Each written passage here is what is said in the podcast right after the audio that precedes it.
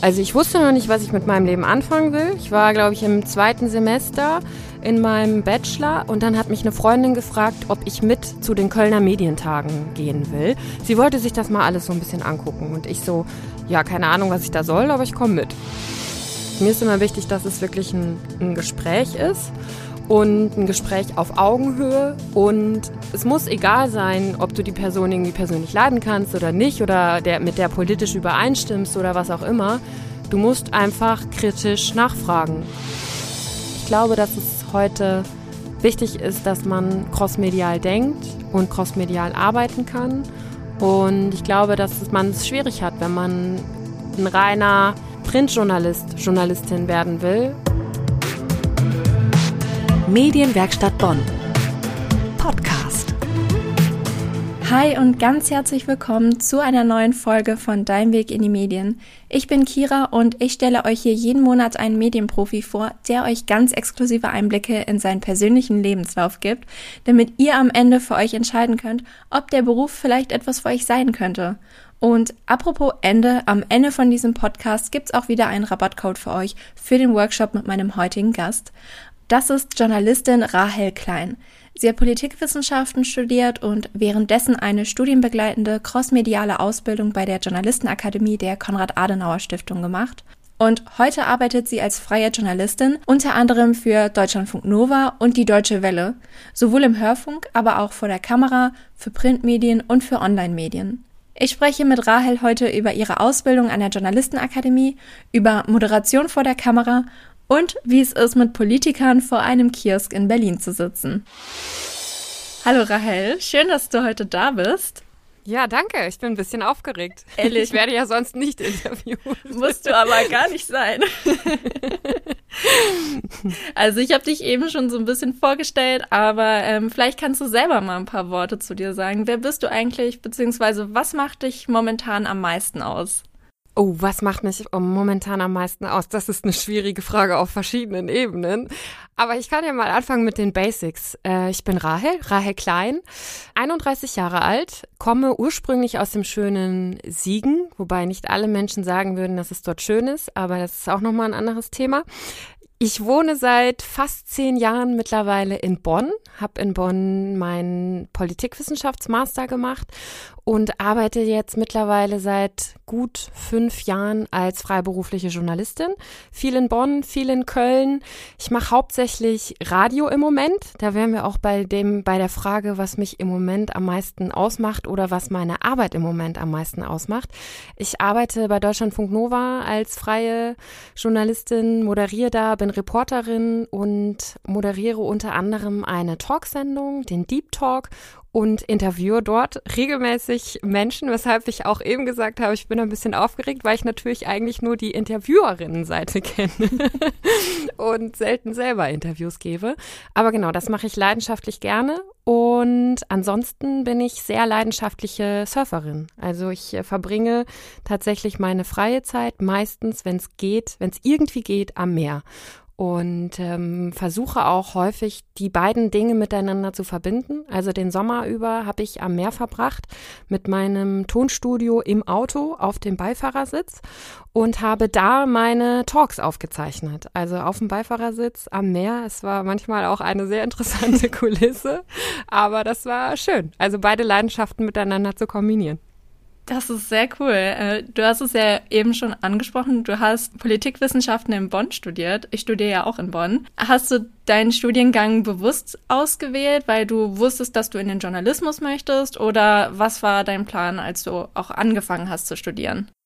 Es war tatsächlich erst so, dass ich mir ein Fach ausgesucht habe, was ich studieren wollte. Ich habe im Bachelor Sozialwissenschaften studiert mit Nebenfach Medienwissenschaften und im Master dann reine Politikwissenschaften. Und als ich angefangen habe zu studieren, wusste ich nicht so richtig, wo ich hin will. Also ich wusste, okay, äh, Sozialwissenschaftsunterricht hat mir in der Schule gut gefallen, Politik interessiert mich und Journalismus finde ich schon interessant. Ich hatte aber noch nie irgendwas gemacht. Also ich habe in der Schule nicht bei der Schülerzeitung gearbeitet. Ich hatte noch kein Praktikum gemacht, gar nichts. Und ich wusste, okay, es ist nicht so einfach da reinzukommen oder Fuß zu fassen und habe dann erstmal gedacht, yo, fängst du erstmal an zu studieren und habe das dann auch gemacht und dann hat sich tatsächlich alles weitere erst während meines Studiums ergeben. Ja, also du hast ja während deines Studiums eine crossmediale Ausbildung bei der Konrad-Adenauer-Stiftung absolviert. Hast du diesen Weg bewusst gewählt oder warum hast du nicht nach dem Studium ein Volontariat gemacht? Also ich habe eine crossmediale Journalistenausbildung gemacht, die unabhängig von meinem Studium war, eben bei einer Stiftung. Und das war ehrlich gesagt eher ein Zufall. Also ich wusste noch nicht, was ich mit meinem Leben anfangen will. Ich war, glaube ich, im zweiten Semester in meinem Bachelor und dann hat mich eine Freundin gefragt, ob ich mit zu den Kölner Medientagen gehen will. Sie wollte sich das mal alles so ein bisschen angucken und ich so, ja, keine Ahnung, was ich da soll, aber ich komme mit. Und dann haben wir einen Ausflug gemacht und dann wurde diese Journalistenausbildung dort vorgestellt. Ähm, die nennt sich Journalistische Nachwuchsförderung, kurz JONA und ist eben von der Konrad-Adenauer-Stiftung. Und da hieß es, ja, ihr studiert ganz normal euren Studiengang, eure Fachrichtung und bekommt nebenher eine journalistische Ausbildung. Das heißt, du machst neben deinem Studium dann meistens in den Semesterferien Seminare, die können mal ein Wochenende lang sein. Das längste Seminar war drei Wochen, glaube ich. Und das sind insgesamt so zwölf, dreizehn Seminare gewesen. Du musstest insgesamt, ich glaube, vier oder fünf Praktika machen und regelmäßig frei mitarbeiten, um eben in diesem Programm drin zu sein. Und da habe ich mir gedacht, boah, das klingt mega cool und habe mich auf diese Bewerbung vorbereitet, habe mich dann darauf beworben, habe mir in der Zeit ein erstes Praktikum bei unserer Zeitung gesucht, mit Aussicht auf eine freie Mitarbeit, habe geguckt, wo ich ehrenamtlich noch ein bisschen mehr machen kann, weil eben auch politische Stiftungen und da sind die ja, Anforderungen ja immer ein bisschen höher und habe mich darauf vorbereitet und habe dann dieses Stipendium bekommen und genau, dann war mein weiterer Weg sozusagen vorgezeichnet, weil die Vorgaben recht klar waren. Okay, du hast irgendwie drei, vier Jahre Zeit, um diese Ausbildung neben deinem Studium abzuschließen. Also sieh zu. Und dann hat sich das alles innerhalb dieses, ähm, dieser Ausbildung, ja, sehr konstant ergeben irgendwie. Und wie ging es dann nach dem Studium für dich weiter? Hast du dann da direkt als Journalistin dann durchgestartet oder? Ehrlich gesagt fühle ich mich immer noch so im Grunde genommen wie im, im Studium. Also für mich hat sich tatsächlich nach dem Studium gar nicht so viel geändert, weil ich kein Volontariat nach dem Studium nochmal gemacht habe. Viele meiner Freundinnen und Freunde, die ich auch in dieser crossmedialen Ausbildung kennengelernt habe, haben das nochmal gemacht. Ich habe mich da irgendwie relativ bewusst gegen entschieden, weil ich ja während meines Studiums viele unterschiedliche freie Mitarbeiten dann irgendwann hatte. Und dann habe ich nochmal ein Praktikum gemacht und das war bei Deutschlandfunk Nova. Da wusste ich, okay, das finde ich spannend, da könnte ich mir vorstellen, später zu arbeiten. Habe die Chefs und Chefinnen da komplett genervt, wochenlang, um dort noch ein Praktikum machen zu können. Die dachten wirklich, glaube ich, irgendwann, was ist das für eine nervige Person? Ich habe da oh immer wieder Gott. angerufen, bis ich da dann schließlich noch ein Praktikum bekommen habe. Und dann habe ich dort ja, ich glaube, sechs Wochen oder so Praktikum gemacht und im Anschluss daran haben sie mir halt eine freie Mitarbeit angeboten. Und diese freie Mitarbeit, genau, in Kombination mit, ich habe damals noch bei der Wirtschaftswoche gearbeitet als freie, auch bei der Deutschen Presseagentur ein bisschen, ein bisschen beim äh, WDR in Bonn. Und diese Kombination hat mir dann irgendwie ja, war mir genug sozusagen, dass ich gedacht habe, okay, ich versuche das jetzt einfach mal als freiberufliche Journalistin und gucke, ob das funktioniert und wie weit ich komme und habe deswegen kein Volontariat mehr gemacht. Und es funktioniert ja auch ziemlich gut. ja, also ich. ja, ich wollte dich nicht Nee, alles gut. Und mit eines der bekanntesten Formate tatsächlich, das du machst, äh, ist Ich würde nie für Deutschlandfunk Nova. Da sitzt du dann vor der Bundestagswahl bzw. Europawahl mit den Spitzenkandidatinnen der größten Parteien Deutschlands vor einem Späti in Berlin zusammen und ja, sprichst mit ihnen über ihr Wahlvorhaben. Und bei den Interviews zur diesjährigen Bundestagswahl standen ja vor allem Themen wie die Klimakrise im Vordergrund. Und ich finde es total cool, wie fachlich detailliert du auf die Aussagen von den einzelnen PolitikerInnen eingehst, beziehungsweise ich finde es total beeindruckend, wie du gefühlt alle politischen Prozesse aus den letzten, keine Ahnung, 20 Jahren aus dem Stehgreif einfach wiedergeben kannst und aber auch geschickt nachfragen kannst. Wie bereitest du dich auf die Interviews vor? Ja, das ist tatsächlich wirklich viel Vorbereitung. Es ist nicht so, dass ich das einfach so könnte. Es gibt ja Menschen, die wandelnde Lexika sind und die das alles irgendwie einmal lesen und können und aus dem Stand können. Ich gehöre nicht zu diesen Personen. Ich gehöre zu den Personen, die wirklich sich sehr exzessiv vorbereiten. Also ich weiß vor diesen Interviews genau, welche Fragen ich stellen will. Ich gucke mir möglichst viele Interviews von den Personen an, die ich interviewe und schaue mir an, wie die argumentieren und wie die antworten und weiß im Vorfeld eigentlich schon, was sie auf meine Fragen antworten werden. Also es passiert selten, dass ich eine Frage stelle und komplett überrascht bin von der Antwort. Es sei denn, Sie fragen eine Gegenfrage und beantworten gar nicht. Da muss man darauf vorbereitet sein. Das, das kann einen dann ein bisschen aus dem Konzept bringen. Aber ich schaue tatsächlich, welche Frage habe ich? Was werden die Antworten? Was kann ich da quasi erwidern? Oder was muss ich zu dieser Antwort und zu der Frage wissen? Und dann mache ich mir wirklich Dossiers, also zu den einzelnen Themenbereichen, zu den Fragen.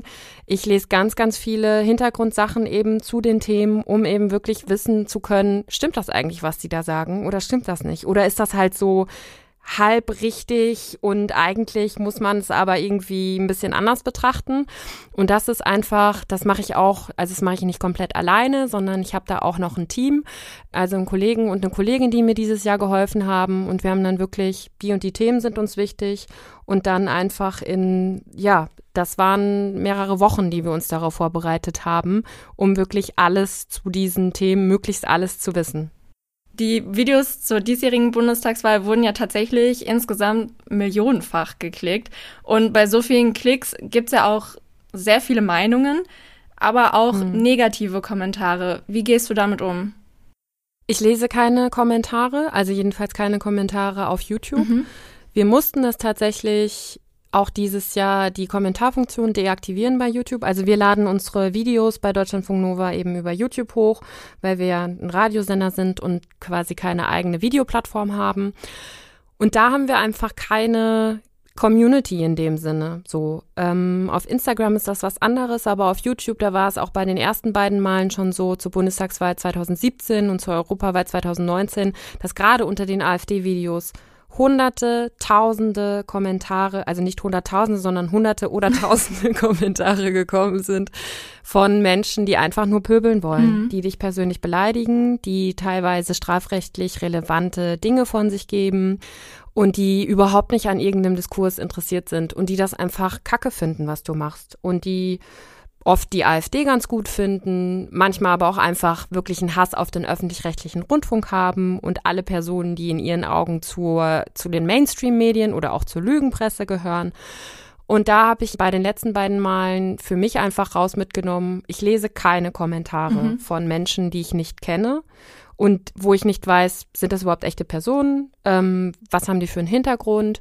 Und das habe ich auch in diesem Jahr nicht gemacht und das war ganz gut, weil auch da innerhalb, ich glaube, von 24 Stunden, gerade unter dem Video mit Alice Weidel von der AfD eben wirklich hunderte Kommentare kamen, von denen einfach die meisten Beleidigungen gegenüber mir waren.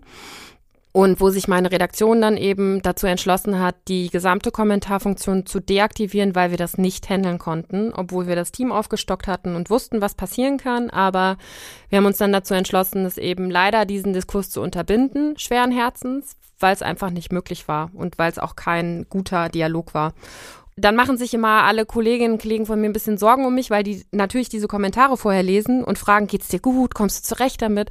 Und ich sag dann halt immer, ja, sicher. Also ich lese das nicht. Ich weiß nicht, was die Leute schreiben. Ich bekomme Mails auch vereinzelt und die sind auch nicht immer nur nett, aber die sind nicht so schlimm wie YouTube-Kommentare und damit kann ich da noch umgehen. Und ich habe für mich so diesen Umgang, ich bin überhaupt kein Mensch, der Kritik nicht vertragen kann oder so. Ich finde konstruktive Kritik, auch wenn es ähm, jetzt nicht nur ne, lobende Kritik ist, finde ich total wichtig und total gut. Ich finde aber, sie muss halt A, konstruktiv sein und B, in einem guten Rahmen irgendwie und von Menschen, wo ich ein bisschen einschätzen kann, was die für Hintergründe haben. Und deswegen ja, beschränke ich mich darauf. Also wirklich die Meinungen zu lesen und zu ernst zu nehmen oder mir zu Herzen zu nehmen, wo echte Menschen hinterstecken oder wo auch Kolleginnen, Kollegen hinterstecken, Freunde, Familie, was auch immer. Es können auch fremde Personen sein, wenn die in einem ja, konstruktiven Ton einfach da sind und sagen, was sie gut finden, was sie schlecht finden. Und dann kann ich damit gut umgehen, tatsächlich. Welche Eigenschaften als Interviewerin bzw. als Journalistin sind in diesen Interviewsituationen besonders wichtig, damit ja die Gespräche nicht zu einer Art ja, Werbeplattform einfach werden? Ich glaube, zuhören ist das Allerwichtigste. Also wirklich zuzuhören und nicht die Frage abzuspulen und dann gar nicht drauf zu hören, was die Person irgendwie entgegnet, sondern wirklich sich zwar an seinen Fragen orientieren, aber die im Zweifel auch wirklich über den Haufen werfen können. Also wenn die Person auch was anderes sagt, als du erwartet hast oder in eine andere Richtung geht, musst du zuhören und darauf reagieren können. Und mir ist immer wichtig, dass es wirklich ein, ein Gespräch ist und ein Gespräch auf Augenhöhe und dass es auch, also es, es muss egal sein, ob du die Person irgendwie persönlich leiden kannst oder nicht oder der, mit der politisch übereinstimmst oder was auch immer. Du musst einfach kritisch nachfragen und über Gegenpositionen versuchen eben die, die Haltung der Person des Gegenübers rauszuarbeiten. Und das mache ich eben in den Interviews. Und ich glaube, da ist es einfach wirklich wichtig, genau zuzuhören, flexibel reagieren zu können und auch immer, also Empathie hilft auch immer in allen Interviews, ähm, weil man einfach sich, also das ist natürlich bei nicht politischen Gesprächen noch mal wichtiger als jetzt bei politischen Gesprächen, aber ich glaube, wenn man grundsätzlich ein offener, empathischer Mensch ist, dann hat man ganz grundsätzlich einfach eine gute Basis und einen, einen guten Umgang. Und dann darf man einfach nicht die grundsätzliche kritische Einstellungen gegenüber der Person, gerade wenn es Politikerinnen, Politiker sind, nicht alles für bare Münze nehmen, sondern wirklich überlegen, okay, was sagen die, was weiß ich dazu und muss ich da jetzt irgendwie was klarstellen oder nachfragen oder was auch immer. Und sich auch immer fragen, habe ich das jetzt eigentlich gerade verstanden, was die Person gesagt hat? Oder ist das eigentlich totaler Quatsch und das dann auch ansprechen? Also da bin ich auch knallhart. Also was ich überhaupt nicht leiden kann, ist, wenn ich das Gefühl habe, eine Person nimmt mich nicht ernst oder denkt, sie könnte mir irgendein Zeug erzählen, wo ich mir so denke, nein, also was ist das denn für, ein, für eine Haltung, dass ich ihr irgendwie, also wie du schon sagst, ne, dann hier als Werbeplattform für irgendeinen Politiker, eine Politikerin vor einer Wahl diene, also nicht mit mir so, ne? Wenn ich das Gefühl habe, die erzählen Quatsch oder es ist halt einfach nicht richtig, dann sage ich denen das auch ins Gesicht. Das finden dann viele respektlos und das kommt auch immer mal wieder dann so als, als Feedback, dass ich die Leute zu häufig unterbreche und die doch mal ausreden lassen sollte und so, wo ich mir dann halt so denke, ja gut, es ist halt kein Kaffeeklatsch, so, ja. ne? Also ich bin da nicht, damit die irgendwie ihren Werbeslogan, ihren Werbespot abspielen, sondern ich bin da, um das zu hinterfragen, was die halt sagen. Und ähm, das ist für mich Ziel so eines Interviews. um Interviews geht's ja auch in deinem Workshop in der Medienwerkstatt Bonn. Am 20. November gibst du dort den Online-Workshop How to Interview. Kannst du vielleicht schon mal einen kleinen Teaser geben, was die Leute da erwartet?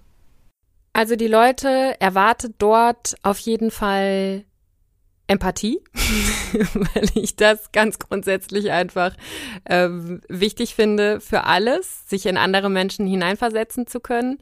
Wir gehen auf Techniken ein, auf Interviewtechniken, wie man vor allem Menschen eben auch dazu bringt, möglichst natürlich zu antworten, weil das halt, und da kommt die Empathie dann auch wieder ins Spiel, weil ich das irgendwie ganz wichtig finde, dass jemand das Gefühl hat, also es ist ja, wie gesagt, auch immer ein Unterschied, ob man jetzt einen Politiker, Politikerin interviewt oder einen Menschen, von dem man eine Geschichte auch vielleicht erzählt bekommen haben möchte, aber dass man wirklich versucht, sich in die Person hineinzuversetzen und auf Augenhöhe mit ihr zu sprechen und auch der Gefühl, der Person das Gefühl zu geben, sie kann sich natürlich äußern und es ist ein, es findet ein natürliches und kein irgendwie gestelltes oder mechanisches oder was auch immer für ein Gespräch statt. Also ich möchte nicht, Ziel dieses Interviewtrainings ist nicht, dass am Ende Leute Frage stellen, Antwort hören, Frage stellen, Antwort hören und, und das war's dann, sondern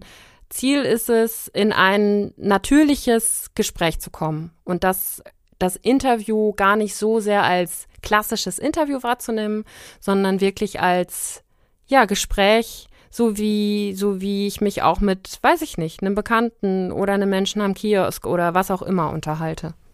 Das klingt auf jeden Fall richtig cool, finde ich. Zum Abschluss noch, äh, welche drei Tipps würdest du denn jetzt Nachwuchsjournalistinnen gerne noch mit auf den Weg geben wollen? Also darüber habe ich mir Gedanken gemacht, weil ähm, das war meine Aufgabe im Vorfeld dieses Gesprächs. Das stimmt. Tipp Nummer eins wäre ähm, Praktika machen. Praktika machen, vor allem während des Studiums oder Ausbildung, wie auch immer. Und vor allem da eine Redaktion wählen, die nicht so groß ist und wo man eine Option hat auf eine freie Mitarbeit.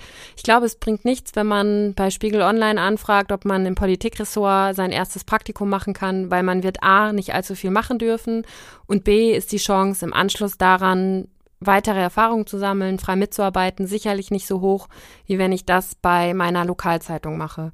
Und klar klingt Siegener Zeitung oder Siegerland Kurier dann nicht so cool wie Spiegel Online Politikressort, aber im Zweifel ist es halt einfach viel, viel lehrreicher und man darf einfach viel, viel mehr machen und viel mehr Erfahrung sammeln.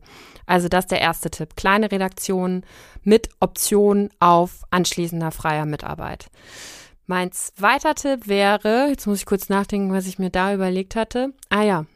Für viele ist es vielleicht auch schon zu spät, ich weiß es nicht. Wenn man jetzt schon mitten in einem reinen Journalismusstudium steckt, ist das natürlich auch okay, aber mein Tipp wäre tatsächlich, sucht euch einen Schwerpunkt oder eine fachliche Richtung. Ich finde, reine Journalismusstudiengänge ist halt immer so eine Sache. Klar lernt man das Handwerk, aber es ist sicherlich nicht verkehrt, auch einen, einen thematischen Bezug zu haben, von dem man dann auch Ahnung hat. Und das kann ja alles Mögliche sein, egal ob es Musik, Jura, Politik, was auch immer ist. Aber ich glaube, es ist einfach gut, seine fachliche Nische irgendwie zu haben und dann zusätzlich das Handwerk zu lernen. Das wäre mein zweiter Tipp. Und mein dritter Tipp wäre, sich crossmedial aufzustellen. Ich glaube, dass es heute Wichtig ist, dass man crossmedial denkt und crossmedial arbeiten kann. Und ich glaube, dass man es schwierig hat, wenn man ein reiner Printjournalist, Journalistin werden will und in Anführungszeichen nur schreiben wird. Ich finde Schreiben total schön. Ich schreibe selber sehr gerne. Aber ich glaube, dass es gerade mit den ganzen Umbrüchen, die in den letzten Jahren stattgefunden haben, die auch sicherlich noch stattfinden werden, es nicht verkehrt ist, sich auch crossmedial aufzustellen und da zumindest ein Auge für zu haben und einen Bezug und da die Möglichkeit zu haben, auch unterschiedliche Medien bedienen zu können. Das würde ich, glaube ich, als dritten Tipp geben. Ja, vielen Dank für deine Tipps und ich freue mich auch schon total auf deinen Workshop. Und ja, vielen Dank auch, dass du dir heute Zeit genommen hast. Ich finde, es war ein sehr schönes Gespräch und ich hatte sehr viel Spaß. Sehr gerne, auch wenn ich sehr viel geredet habe. Das tut mir leid. Das ist ja der Sinn der Sache. ja, ja, schon. Aber es war, vielen Dank für die Einladung. Ja. Es hat mich sehr gefreut, hier zu sein. Ja, sehr Danke. gerne. Wenn ihr jetzt Lust bekommen habt, eure Interview-Skills noch besser zu machen, dann schaut doch mal bei Rahels Workshop How to Interview am 20. November vorbei. Mehr Infos findet ihr dazu wie immer in den Show Notes. Wie versprochen gibt es jetzt auch noch den Rabattcode.